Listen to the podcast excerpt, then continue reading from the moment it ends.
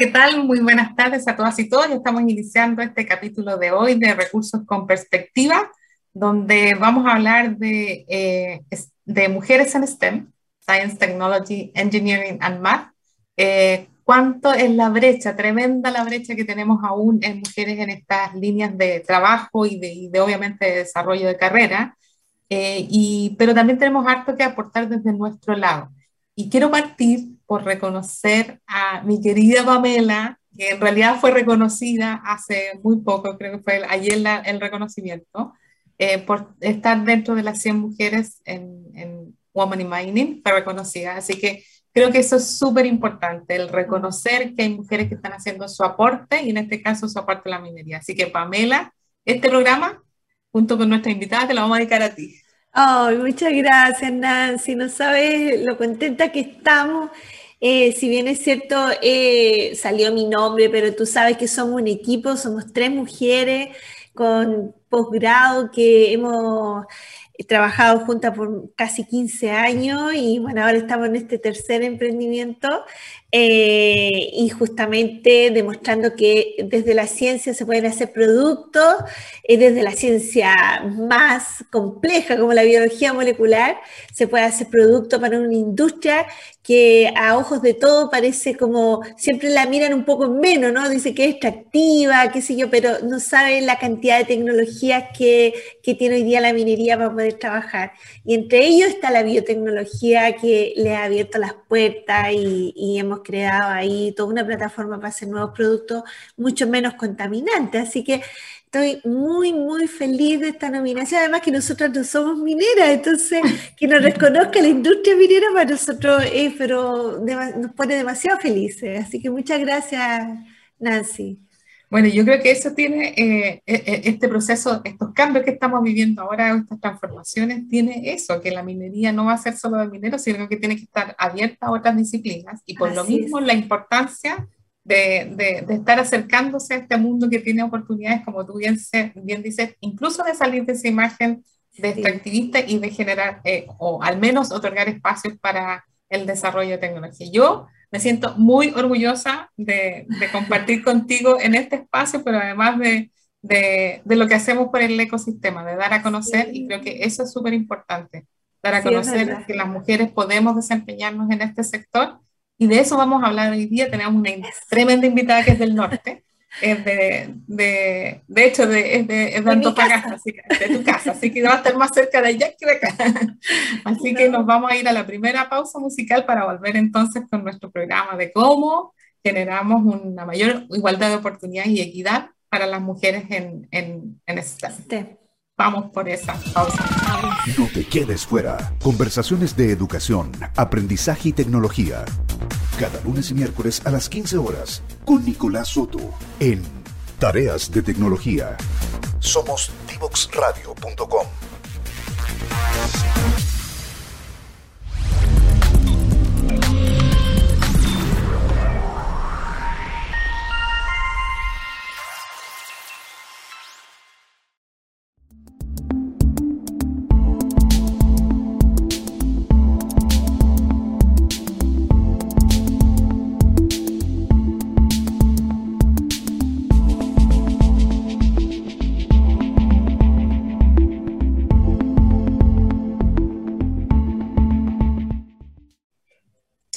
Bueno, ya estamos de regreso para iniciar este capítulo donde vamos a, conversar entonces sobre mujeres en STEM. Y tenemos una gran invitada, como les decía en la introducción, ella se llama Cecilia Meléndez y es la gerenta del consorcio EUMA. Y además tengo acá que es directora de vinculación del ICAO, Mujeres en STEM. Así que quiero darte la bienvenida, Cecilia, porque este es un programa que vamos a disfrutar. Gracias, Nancy. Sí que sí. Exacto. Bueno, hablar de, mujeres en STEM y hablar de mujeres en STEM en regiones creo que es un tremendo eh, desafío y tenemos hartas brechas ahí. Eh, nos gustaría que nos contaras eh, de qué se trata este consorcio que armaron con universidades y con el sector industrial de la región y cuáles son tal vez los ejes de trabajo que tienen en este momento. Gracias, Nancy. sí, bueno, el consorcio, de, el consorcio EUMA se enmarca dentro de los programas Ingeniería 2030 que Corfo ha impulsado desde el año 2013 en, Chile. Y ahí eh, nos unimos las dos universidades más importantes, tradicionales de la región de Antofagasta, la, Universidad Antofagasta y la Católica del Norte, eh, desde sus facultades de ingeniería para poder, ¿no es cierto?, acercar y eh, acercar la, ingeniería aplicada, el fomento de emprendimientos de base tecnológica, la vinculación con la industria y, también la atracción de mujeres, de más mujeres a carreras STEM. ¿ya?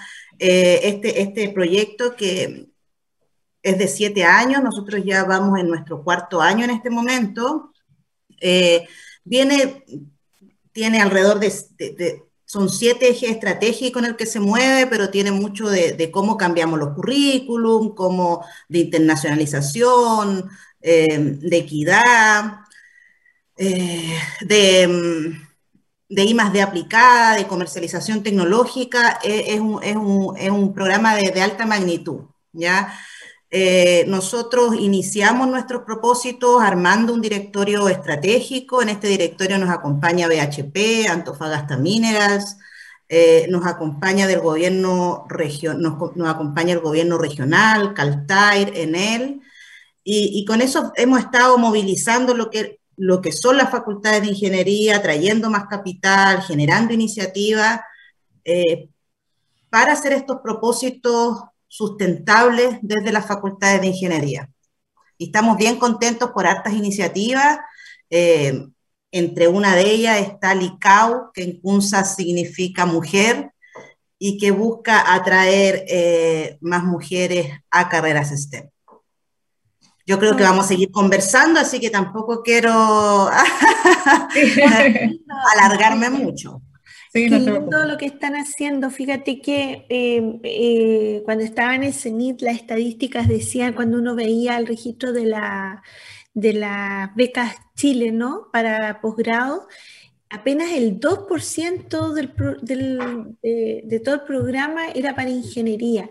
Y si, y si uno hace doble clic, ¿cuántas de ese 2% eran para mujeres? Es ah. súper poco. O sea, ya, ya era poco para ingeniería, imagínate para mujeres en ingeniería. Así que que las regiones estén con estos programas me parece súper buena noticia.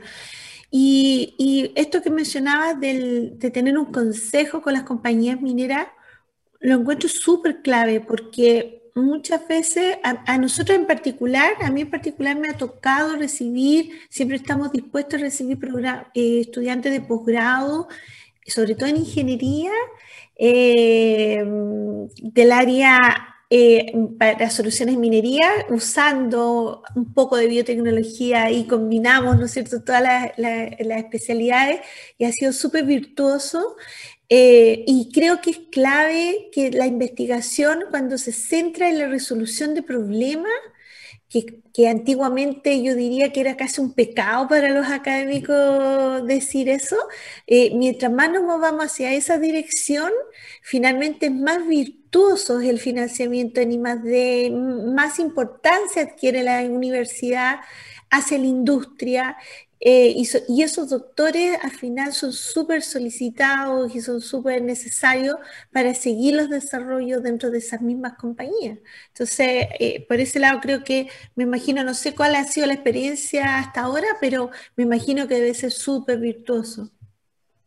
Sí, muy de acuerdo, Pamela. O sea, para nosotros, eh, convencidos que para que esto se sustentara en el tiempo, y para instalar la, ingeniería aplicada en la academia eh, era algo que teníamos que hacer.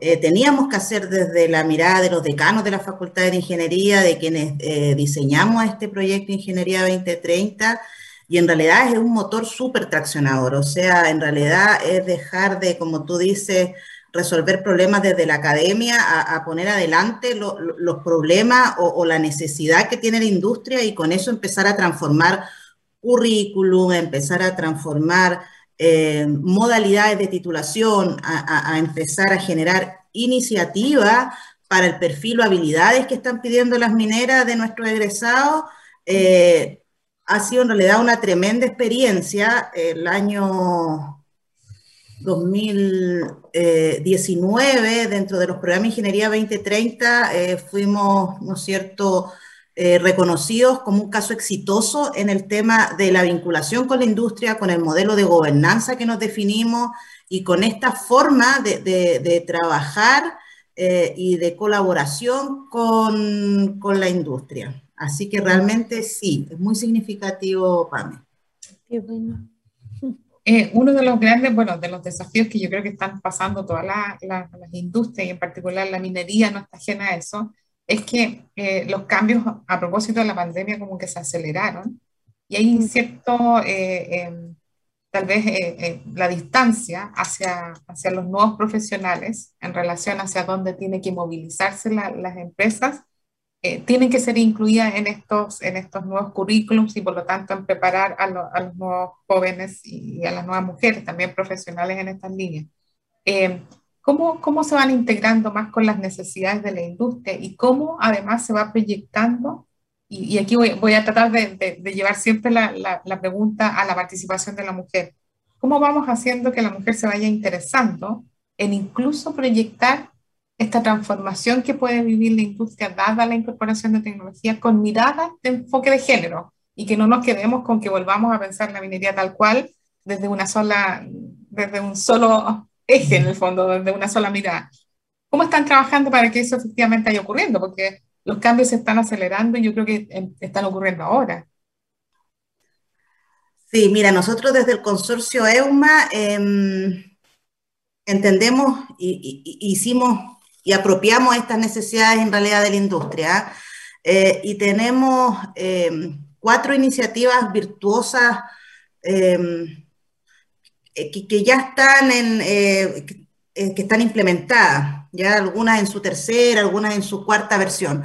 Nosotros en realidad, como les comentaba, partimos hace cuatro años nuestros estudiantes tienen que también venir a ser eh, eh, nivelados en otra competencia. Nuestras universidades tienen una, una, PTU de ingreso de 540 puntos. Ese es nuestro, nuestros estudiantes que llegan a las universidades, eh, casi la mayoría con gratuidad, más del 74% desde, desde colegios municipales. Eh, y subvencionados, entonces nosotros tenemos que nivelar competencias, pero este programa lo importante es que estamos y, que las cosas pasan en ciertos momentos. Acá hay declaraciones de minera que han venido a comprometerse con la contratación de profesionales locales, eh, con, con eh, proveedores de minería. Entonces, ahí comenzamos un trabajo con, tenemos varias iniciativas, o sea, tenemos una iniciativa eh, bueno, tenemos tres iniciativas con BHP. Uno es sesiones SEUMA, donde los estudiantes hacen un curso extracurricular y se les acerca la cadena de valor de la industria minera, eh, porque también nos pasaba que cuando uno empieza a hacer como una revisión de los cambios que puedes hacer, teníamos estudiantes que no habían pasado por una minera. Cuando tú más encima le suman la pandemia, eh, a lo mejor van a terminar su currículum sin conocer eh, y, somos, y nos declaramos una región minera. Entonces teníamos estudiantes que no, tenían experiencia en mina. Y sesiones EUMA, y además que este, esto que hablábamos antes, previo de la multidisciplina, nos ha pasado también que los estudiantes dentro de, o se especializan mucho en, lo que es su disciplina y, y, a veces les falta de una disciplina global, de entender el todo, de una mirada más sistemática de la minería. Este es un programa que tenemos ya en su tercera versión eh, y es sesiones EUMA y que, y que acerca a los estudiantes en una cátedra eh, dirigida por, por, por altos directivos de BHP y que los estudiantes desarrollan un caso, tienen una posibilidad de networking, de conversación con los ejecutivos y de entender la cadena de valor completa. Tenemos también un programa Presto que es de competencias para la empleabilidad. Es el programa inicial que partimos, porque en realidad cuando vimos las estadísticas, eh, teníamos estadísticas que el 12% de nuestros estudiantes, por ejemplo, llegaban a un programa graduado de BHP, que era una cifra muy baja si es que ellos querían en realidad contratar mano de obra local y de ese, y de ese 12% que ingresaban en estos procesos que son nacionales y que compiten con otros estudiantes de otras universidades, ¿no es cierto? Eh, teníamos la cifra más alta de deserción de nuestros estudiantes al primer año. nuestros estudiantes algo no soportaban del, del trabajo, de la competitividad, de, eh, entonces ahí empezamos a trabajar con nuestros egresados, eh, con especialmente de mallas antiguas, porque nosotros hicimos una renovación de mallas curriculares y hay algunos estudiantes que estaban todavía con la malla antigua, de cómo los preparamos con competencias y, habilidades para la empleabilidad.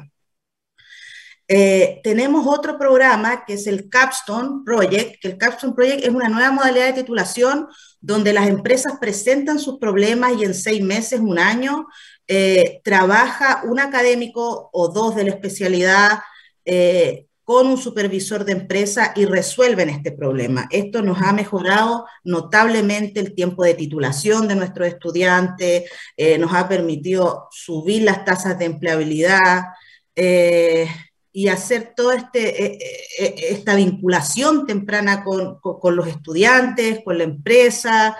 Y, y ahí tenemos otra, otra señal, otro KPI, que el 82% de estos proyectos se desarrollan con proveedores de la minería o con pymes más pequeñas. O sea, ellos son los que le vieron este ganar y ya nos buscan como academia por estos capstone eh, y estamos dando un paso más atrás, ahora sacando capstone de emprendimiento para chiquillos que tienen a veces emprendimiento de base tecnológica y no tienen por qué querer resolver el problema o, o la forma de título que, que te está disponiendo eh, la universidad, sino que desarrollar su emprendimiento.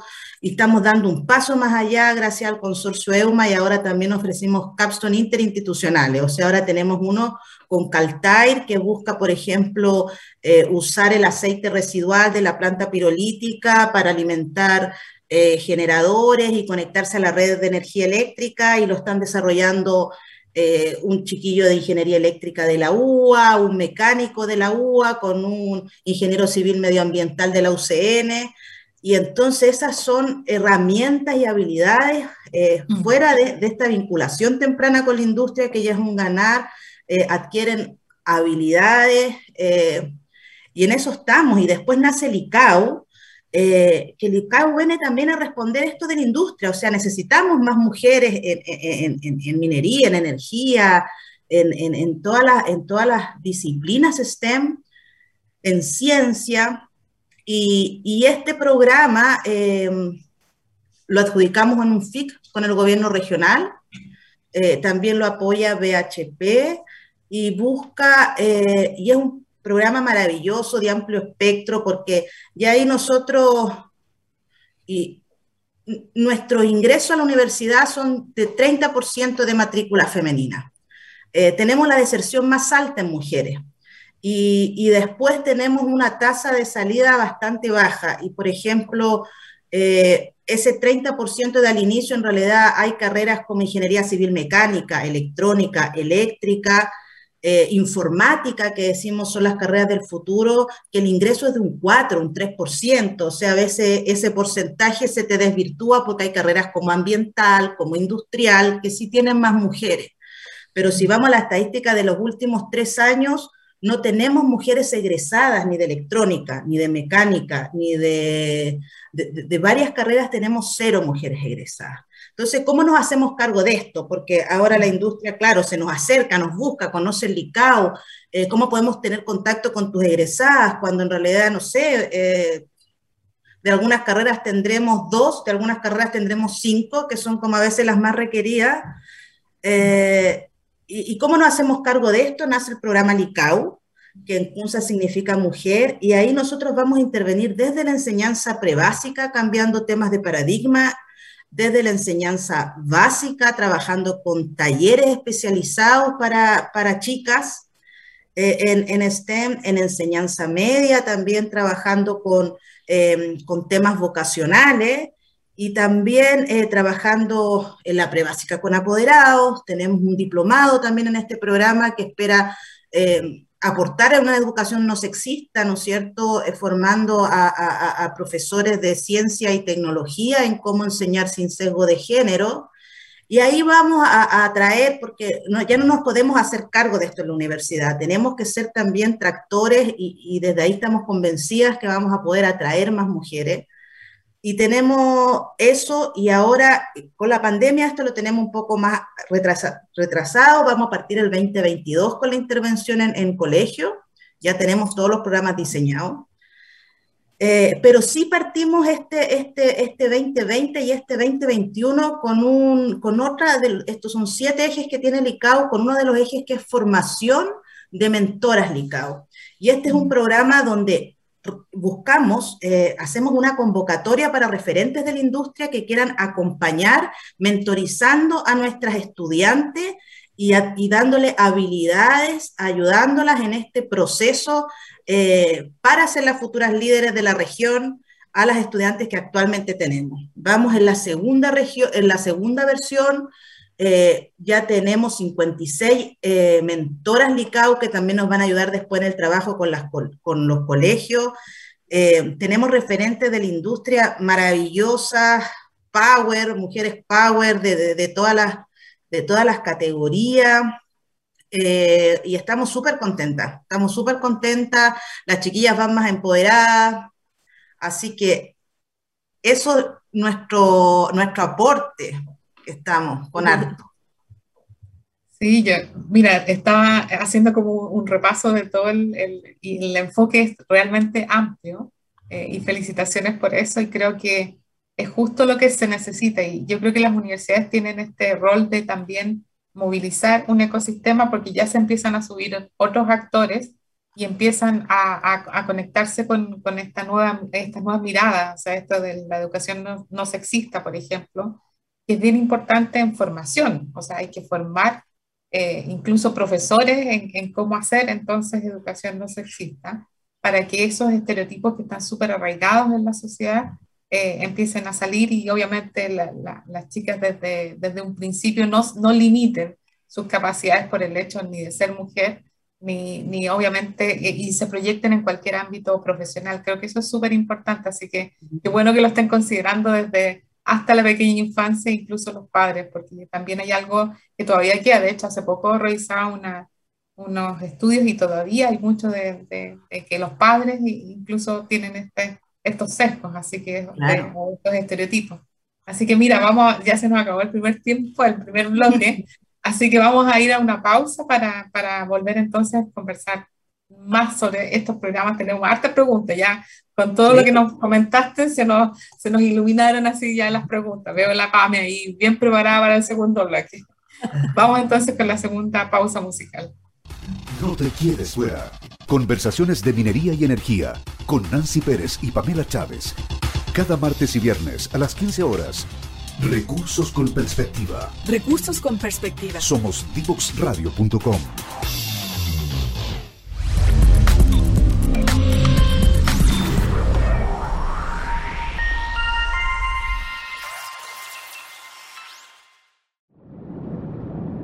No te quedes fuera. Aprende sobre fenómenos naturales, sus riesgos y planificación territorial.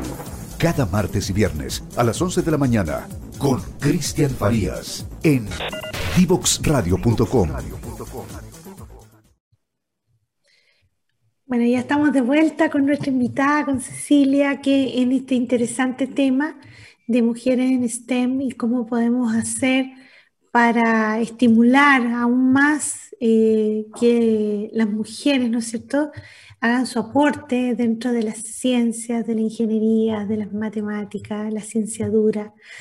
Eh, y ojalá también desde allí salgan las mujeres que van a, entrar a la industria. Fíjense que las mineras, Cecilia, tienen, BHP sobre todo, tienen metas súper ambiciosas de llegar a tener un 50% de dotación femenina. Y, y para alcanzar eso, eh, se necesita actuar justamente en los niveles en los que ustedes están actuando, o sea, empezar a generar todo un input femenino a, a todos de forma transversal y eso incluye también a más profesoras, porque te iba a preguntar yo, ¿cuántas profesoras tiene, por ejemplo, la Facultad de Ingeniería de la UA y, de la UCN? Eh, porque también, eh, eh, como esto son cosas culturales, sin la mujer desde adentro es muy difícil generar esos cambios. Entonces, también tiene que ocurrir esas transformaciones. Y la otra pregunta que te iba a hacer es si han realizado encuestas de por qué ocurre que la mujer deserta más en estos temas eh, que, los hombres, ¿no? Eh, eh, ¿Hay un 80-20?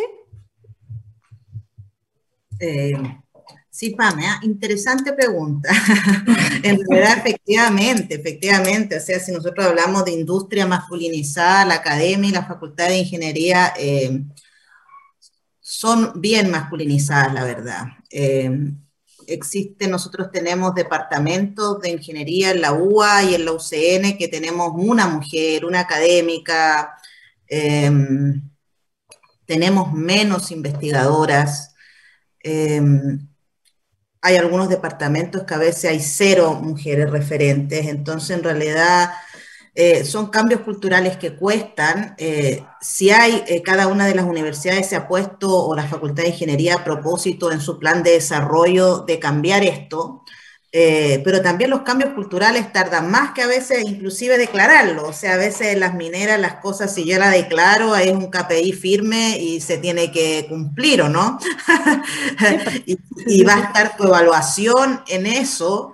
Em, en la academia a veces eh, eh, estas líneas son más débiles, ¿sí? Son más, son más esquivas. Eh, pero sí están declarados los compromisos y sí cuando uno ve por qué mujeres no hay, o sea, tenemos eh, la Facultad de, Ciencias de Ingeniería y Construcción, hay mínimo de mujeres, eh, si mal me equivoco, son dos o tres mujeres en, toda la facultad.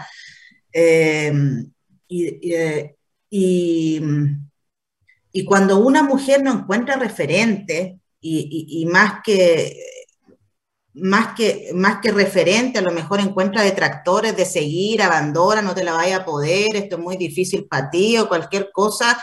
Eh, hay una correlación también que, abandone. Muchas de las mujeres dicen no, no hay referente, o sea, no encuentran referentes. Tenemos sí eh, jefas de carrera como Andrea Enrique en la Universidad Antofagasta, eh, Ingrid Álvarez en su oportunidad, ¿no es cierto?, en la carrera de ingeniería civil, que sí son referentes, pero a veces es una también, ¿no es cierto? Eh, necesitamos eh, para cambiar culturas, igual que en cualquier compañía, que haya más mujeres, que las decisiones de contratar a una nueva doctor o doctor o académico en una facultad, en un departamento, no pase por una mesa de solo hombre, eh, porque también hay una cosa de pares, ¿no es cierto? Pareciera que los pares elegimos a nuestros pares. Eh, y, hay ahí también, igual desde el consorcio EUMA, nosotros queremos eh, incorporar estos modelos y estas unidades de género dentro del, de la, de facultades de ingeniería y que se hagan cargo de estos compromisos que hay en el PDC, pues, porque si están declarados en, los planes de desarrollo, eh, hay que hacer un plan para ejecutarlos, para instalarlos y, y, y para hacer cosas con ellos, pues, o, para medirlos por lo menos. Pues. incluso eh, tú puedes llegar a ser referente y qué es lo que me ha pasado un poco a mí en mi historia, ¿no?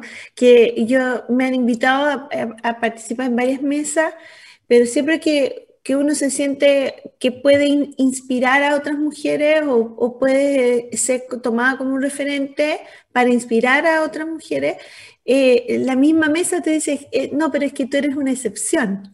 Y hacer la excepción de la regla. Entonces yo digo, no, porque si yo pude, cualquiera puede. Yo soy antofagastina, vengo con un currículum de una, estudié en la misma universidad. Eh, entonces, si yo puedo, todas pueden. Eh, y no, fíjate, el sistema mismo, cuando tú tienes mesas muy masculinizadas o facultad muy masculinizada, pasa eso, que, que aún siendo referente no se respeta el referente, no se toma como referente.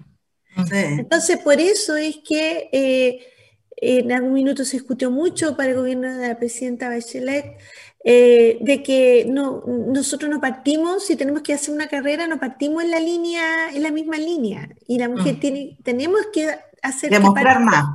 Un poco más. Entonces, para eso hay que discriminar hay que tener eh, cupos para poder generar eso que después eventualmente pasa a ser natural. Pero al principio no lo es y son barreras súper súper complejas de vencer. Mm. Pero qué importante es eso la, la toma de decisiones, ¿eh? porque no basta solo con tener estos, estas incorporaciones de cuotas que están en niveles en los cuales no es la toma de decisión, porque ahí es donde realmente empieza el cambio cultural, cuando las decisiones se empiezan a tomar de otra forma. eso te decía que si está este momento, y yo creo que por eso que es tan importante, sobre todo ahora, considerar más participación de mujeres en la toma de decisiones, aunque, porque yo ese argumento que me dicen de los cargos, no me lo compro, porque si estamos tomando decisiones, yo creo que hay que incluir las voces para entonces esa riqueza incluirla en la toma de decisiones, pero no si yo tengo puros cargos hombres en la, parte alta, tomarlo solo con esa visión. Entonces, es eso lo que yo creo que hay que empezar a cambiar, porque si no, vamos a seguir en la misma línea, no se consideran visiones distintas, y lo que hay que considerar en estos momentos es eso.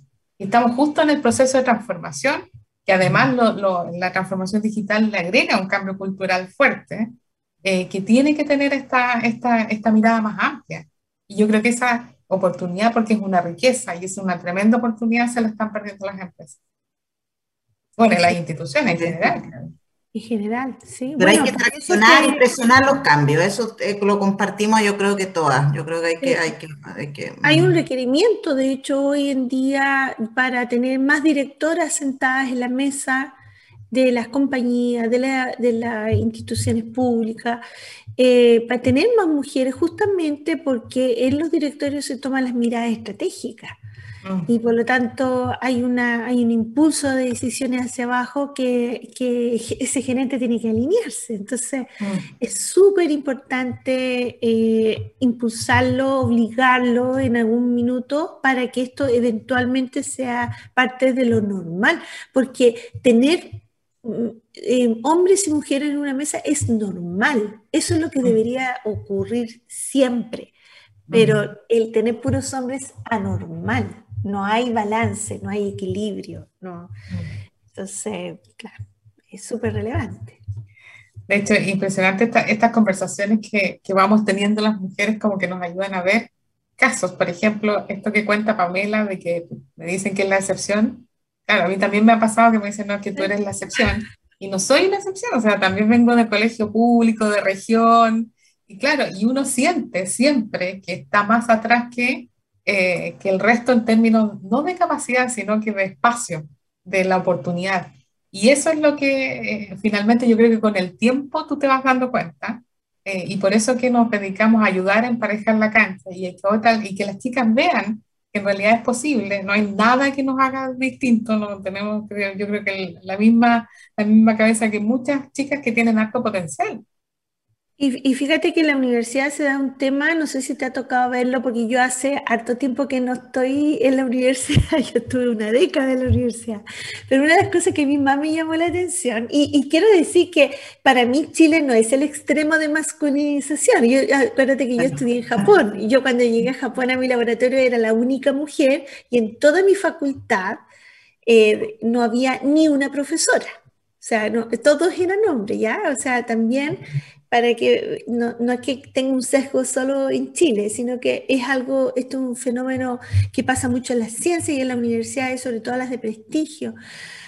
Eh, ¿Qué es lo que pasa? Que cuando tú ves una mujer en ciencia o te contratas una doctora, siempre viene al alero de un hombre o bien hacerse cargo de un laboratorio que está dirigido por un profesor, o, e, entonces, o es la señora en muchos casos que está dirigiendo y coordinando, eh, eh, llevando la gran responsabilidad del laboratorio eh, mientras el marido hace la política, o el marido es el jefe de departamento, o el director, o el decano.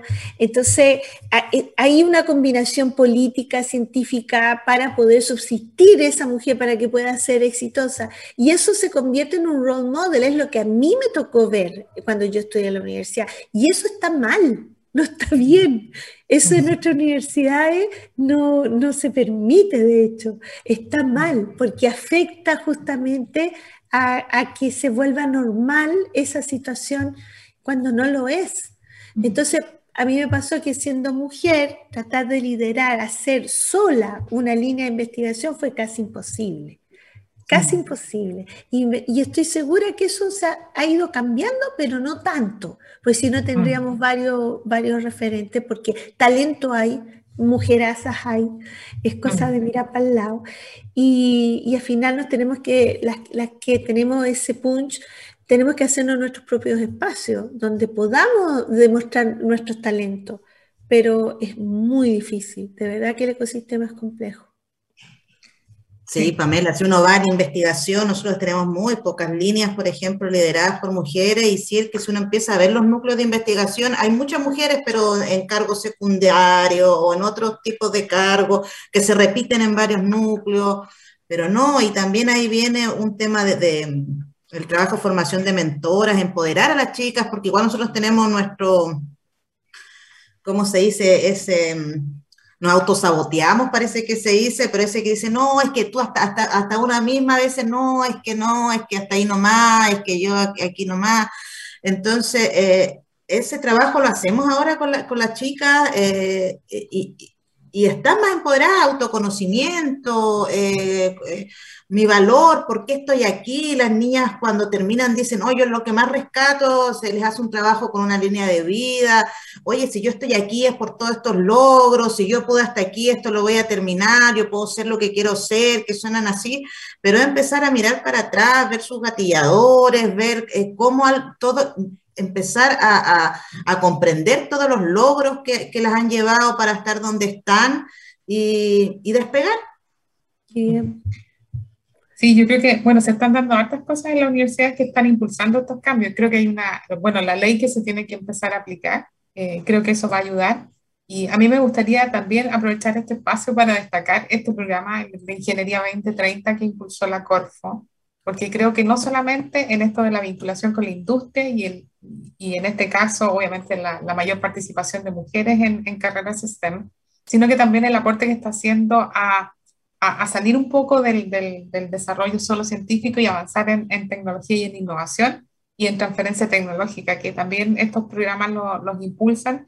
Y creo que eh, eh, es cierto que estos cambios también culturales de las universidades toman tiempo, eh, pero, pero se están notando, eh, es impresionante como ya empiezan a llegar, incluso esto que mencionabas tú, que, que universitarios salen de, la, de, las universidades ya no con ganas de trabajar en una empresa, sino que con ganas de emprender. Y en la región, creo que ese es súper importante, porque estábamos hablando del desarrollo local, de, de poder generar más emprendimientos y también que son oportunidades de trabajo eh, que pueden hacer compatible la vida familiar y, y, en este caso para las mujeres también. Es un campo eh, laboral súper importante y ahí rescato para que tengan ahí de role modeling a Pamela, que, que, al final la mujer también puede liderar empresas. O sea, esto no es ir a trabajar con o ir a trabajar para, sino que también eh, se pueden dar esos espacios y los apoyos en estos momentos son son amplias para que ese, ese liderazgo también se dé, o si no vamos a estar siempre con, con hombres liderando empresas y las mujeres no, y yo creo que la capacidad también está. Sí. Sí, claro que sí. Oye, Nancy, tomándome de tus palabras, nosotros desde el programa LICAU eh, estamos en una tremenda convocatoria. Queremos instalar en la región el premio referente Mujer STEM de la región de Antofagasta. Eh, queremos reconocer nuestro talento local, queremos, eh, somos una gran región, eh, gracias a muchas mujeres que nos hacen estar donde estamos.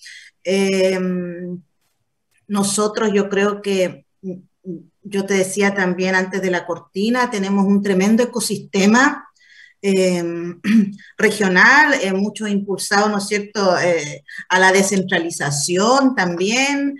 Eh, tenemos mucho eh, talento y queremos reconocerlo y estamos haciendo esta convocatoria abierta y invitamos a las mismas mujeres que nos abracemos, que nos reconozcamos, que, que, que, nos nominemos, ¿ya? Están en la página del ICAO, eh, yo también les voy a mandar un kit de marketing para que nos puedan promocionar.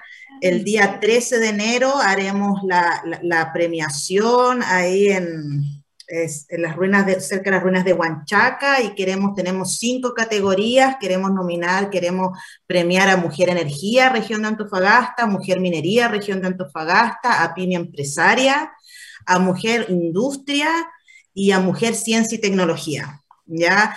Eh, nos acompaña la Ceremi de Ciencia y Tecnología, la Ceremi de la Mujer, el clúster de minería, el clúster de energía, eh, Corfo, la Asociación de Industriales, em, y bueno, y todo lo que somos EUMA, la OTL de la UA, la de ITT, la Fundación Parque Científico Tecnológico, FININ, eh, y todos quienes estamos movilizando, queriendo traccionar, queriendo generar estas transformaciones y estos cambios. Eh, queremos tener más mujeres en el liderazgo de nuestra región.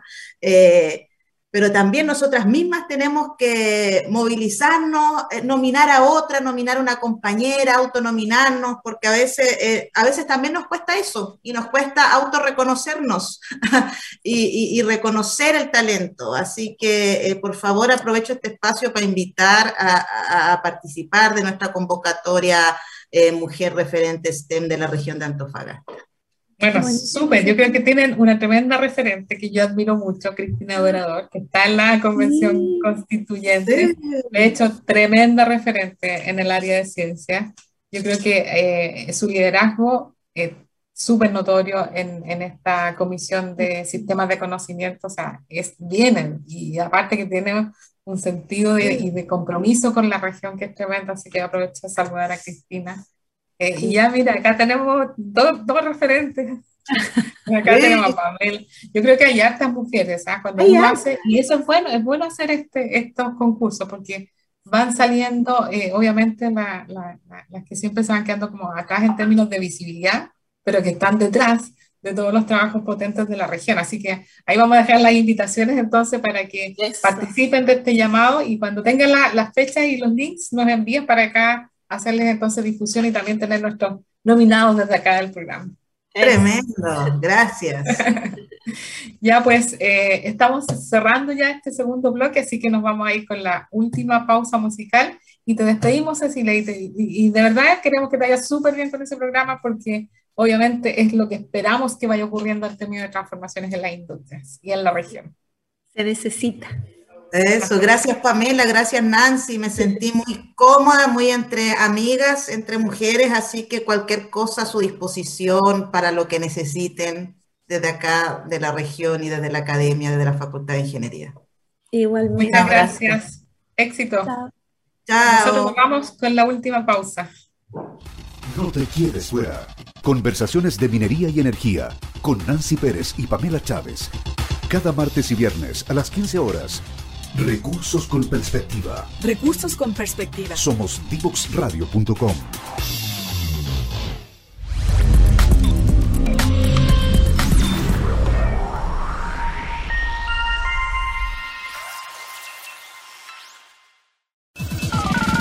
No te quedes fuera. Conversaciones de educación, aprendizaje y tecnología. Cada lunes y miércoles a las 15 horas con Nicolás Soto en Tareas de tecnología.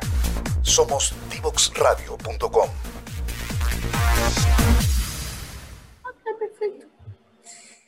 Bueno, estamos de regreso eh, con este programa que ya se nos fue maravilloso. Me encantó, Nancy poder conversar con Cecilia, que representa ambas universidades de Antofagasta, eh, las más grandes que tenemos en Antofagasta, y que están con este esfuerzo en común, impulsando a las mujeres en STEM. Lo encuentro increíble. Em, ojalá que esto tome fuerza y que permee no solo en, en, lo que podemos hacer con las alumnas, sino que también en el ecosistema propio, porque eh, veíamos que el directorio, ¿no es cierto?, de programa son, son 13 personas, son todos hombres. Mm. Entonces, ojalá abrirnos, ¿no es cierto?, a que también eh, para poder ser, para poder influir, también tenemos que ser diversos. También mm. tenemos que tener ese balance, mm. si no, ese esfuerzo puede, puede verse truncado en algún minuto. Entonces, eh, me da gusto que, que se entienda, que no sea tomado como algo eh, políticamente incorrecto decirlo, mm. sino que más mm. bien reconocer las debilidades y trabajar a largo plazo en cómo podemos ir cambiando eh, en el ecosistema. Así que me encantó hoy día esta conversa súper honesta, súper transparente y, y, ojalá que se siga en esta dirección. ¿Verdad, mm. Nancy? Sí, ya tanto tiempo que ha pasado y uno, bueno, yo miro hacia atrás, imagínate, yo entré a hacer una práctica en minería y después me quedé trabajando harto tiempo y, y los avances han sido lentos. Yo me acuerdo que en esa época, no sé, era un 1% de participación en mujeres, vamos en 12 creo, participación de mujeres en minería. Eh, y obviamente llegar a los números que se ha propuesto como meta BHP, por ejemplo, de llegar a un 50%, no es solo la cuota, sino que es el tema cultural de fondo que está detrás de ese cambio. Y esas son las conversaciones que a veces no se instalan. Por eso es que es bueno que entre nosotras lo conversemos, porque, porque también no tienen por qué los hombres saber qué es lo que nos pasa o qué, cuál es la diferencia. También hay un, hay un tema de, de conversarlo y de manejar como esta, esta misma información y que nos vayamos entendiendo, porque esto no se trata de unos y otros, sino que es cómo trabajamos juntos, pero eh, manteniendo esa diversidad, que es lo, que es lo rico que tiene eh, un ambiente de trabajo diverso. Propicio para la innovación, que para, para, eso vamos, para eso estamos. Pero yo encuentro que la industria se está moviendo más rápido que la academia. Sí, está, está corriendo paso más gigantado. Yo, yo que empecé a trabajar, por ejemplo, con BHP en alguna de sus faenas, desde el 2010 más o menos, ¿sí? Eh, yo hoy día veo el cambio. O sea, hoy día voy a la mina, entro y me recibe, o sea, está lleno de mujeres y lo encuentro increíble y se ve súper natural, súper diverso y lo encuentro increíble, me encanta, pero la academia todavía está un poquito ahí, le falta. Y en qué forma, así que ojalá... Oh, exactamente. Ya pues, estamos terminando, parece. Sí. Te dejo el te hago el pase para las redes sociales. Bueno, gracias a todos. Estamos felices que nos acompañen en estos temas. Si tienen comentarios, por favor, háganlo en las redes sociales. Acuérdense que estamos en Instagram. Ahí, por favor, todos los comentarios que quieren, mándenos si tienen, les gustaría que entrevistemos a alguien o, hablar de algún tema, manden información. Nosotros felices de recibirlos. También están todos los capítulos en la página web www eh. Así que, por favor, escríbanos, síganos y ayuden a difundir estas conversaciones. Muchas gracias a todos, muchas gracias Nancy por esta invitación que fue increíble. Buenísimo, felicitaciones además. Cuídate. Gracias, muchas gracias. Chao, chao. Chao, chao.